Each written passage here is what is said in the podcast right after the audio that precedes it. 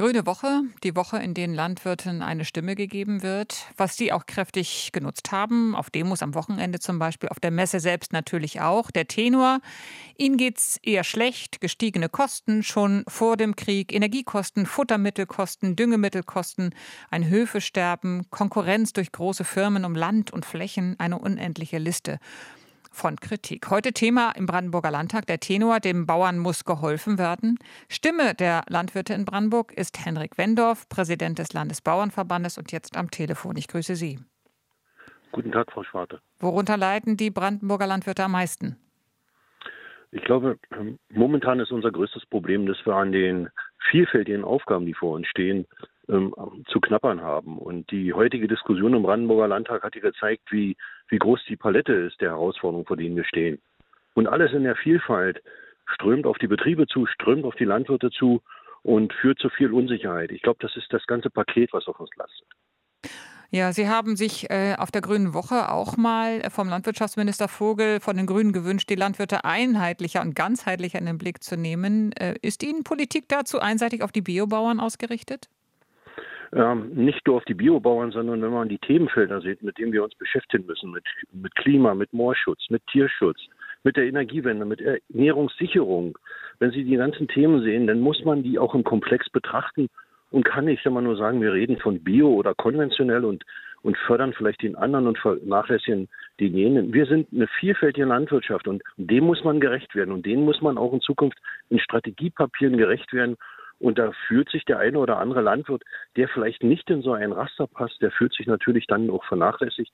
Und ja, und die Stimmen werden lauter, dass man sagt, schafft endlich für uns Voraussetzungen, dass wir auch für einen längerfristigen Zeitraum, und den brauchen wir ganz einfach, diese ganze Herausforderung dann auch meistern.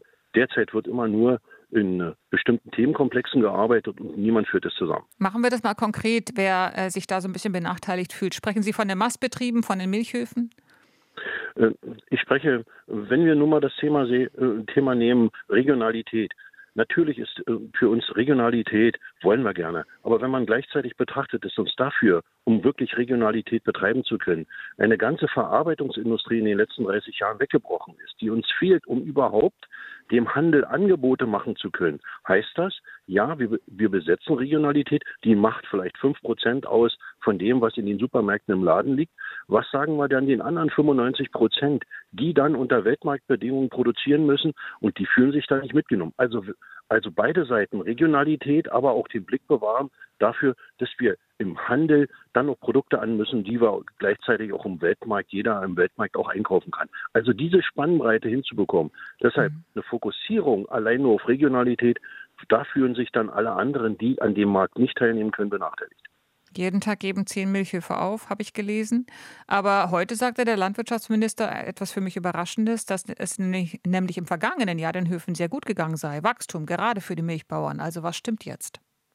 Ähm, kann ich Ihnen ganz kurz erklären. Wir, wir denken ja im Wirtschaftsjahr vom 1. Juli bis zum 30.06. Und wenn Sie mal zurückschauen, gerade durch den Ukraine-Konflikt haben wir ja zwei Dinge. Wir haben Betriebsmittel relativ günstig eingekauft und dann hat uns äh, aufgrund von Warenknappheit die Ukraine durch den Ukraine-Krieg, alles, alle diese Themen, hat uns dann im Prinzip der Markt überrascht. Die Produkte sind gestärkt durch eine Inflation teurer geworden günstige Betriebsmittel und äh, gute Verkaufspreise kommt zusammen, macht Überschüsse. Schauen Sie sich die Jahresergebnisse im laufenden Jahr an. Jetzt hat uns die Realität eingeholt. Hohe Energiepreise, hohe Düngermittelpreise, hohe Lohnkosten auf den Betrieben. Wir werden schauen, wie das dann die Betriebe verkraften. Und schauen Sie bitte nicht nur auf denen, die wirklich profitiert haben, weil Massenware gehandelt wurde. Das ist das Getreide. Schauen Sie auch in den Schweinesektor.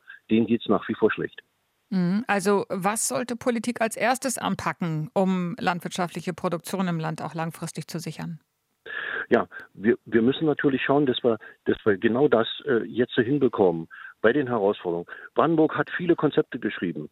Brandenburg hat einen Ökoaktionsplan äh, geschrieben. Brandenburg sitzt an einer Ernährungsstrategie. Brandenburg sitzt an einem Klimaplan. Und jetzt aber wirklich zu sagen, wie passen all diese Pläne mit ihren Zielkonflikten, die dadurch entstehen, wieder zusammen? Ich will ein Beispiel nennen. Nehmen Sie die Ausrichtung. Wenn wir über Klimaplan reden, werden wir in Brandenburg über 250.000 Hektar, das ist die Fläche eines richtig großen Landkreises, reden, wo wir Moorschutz betreiben müssen.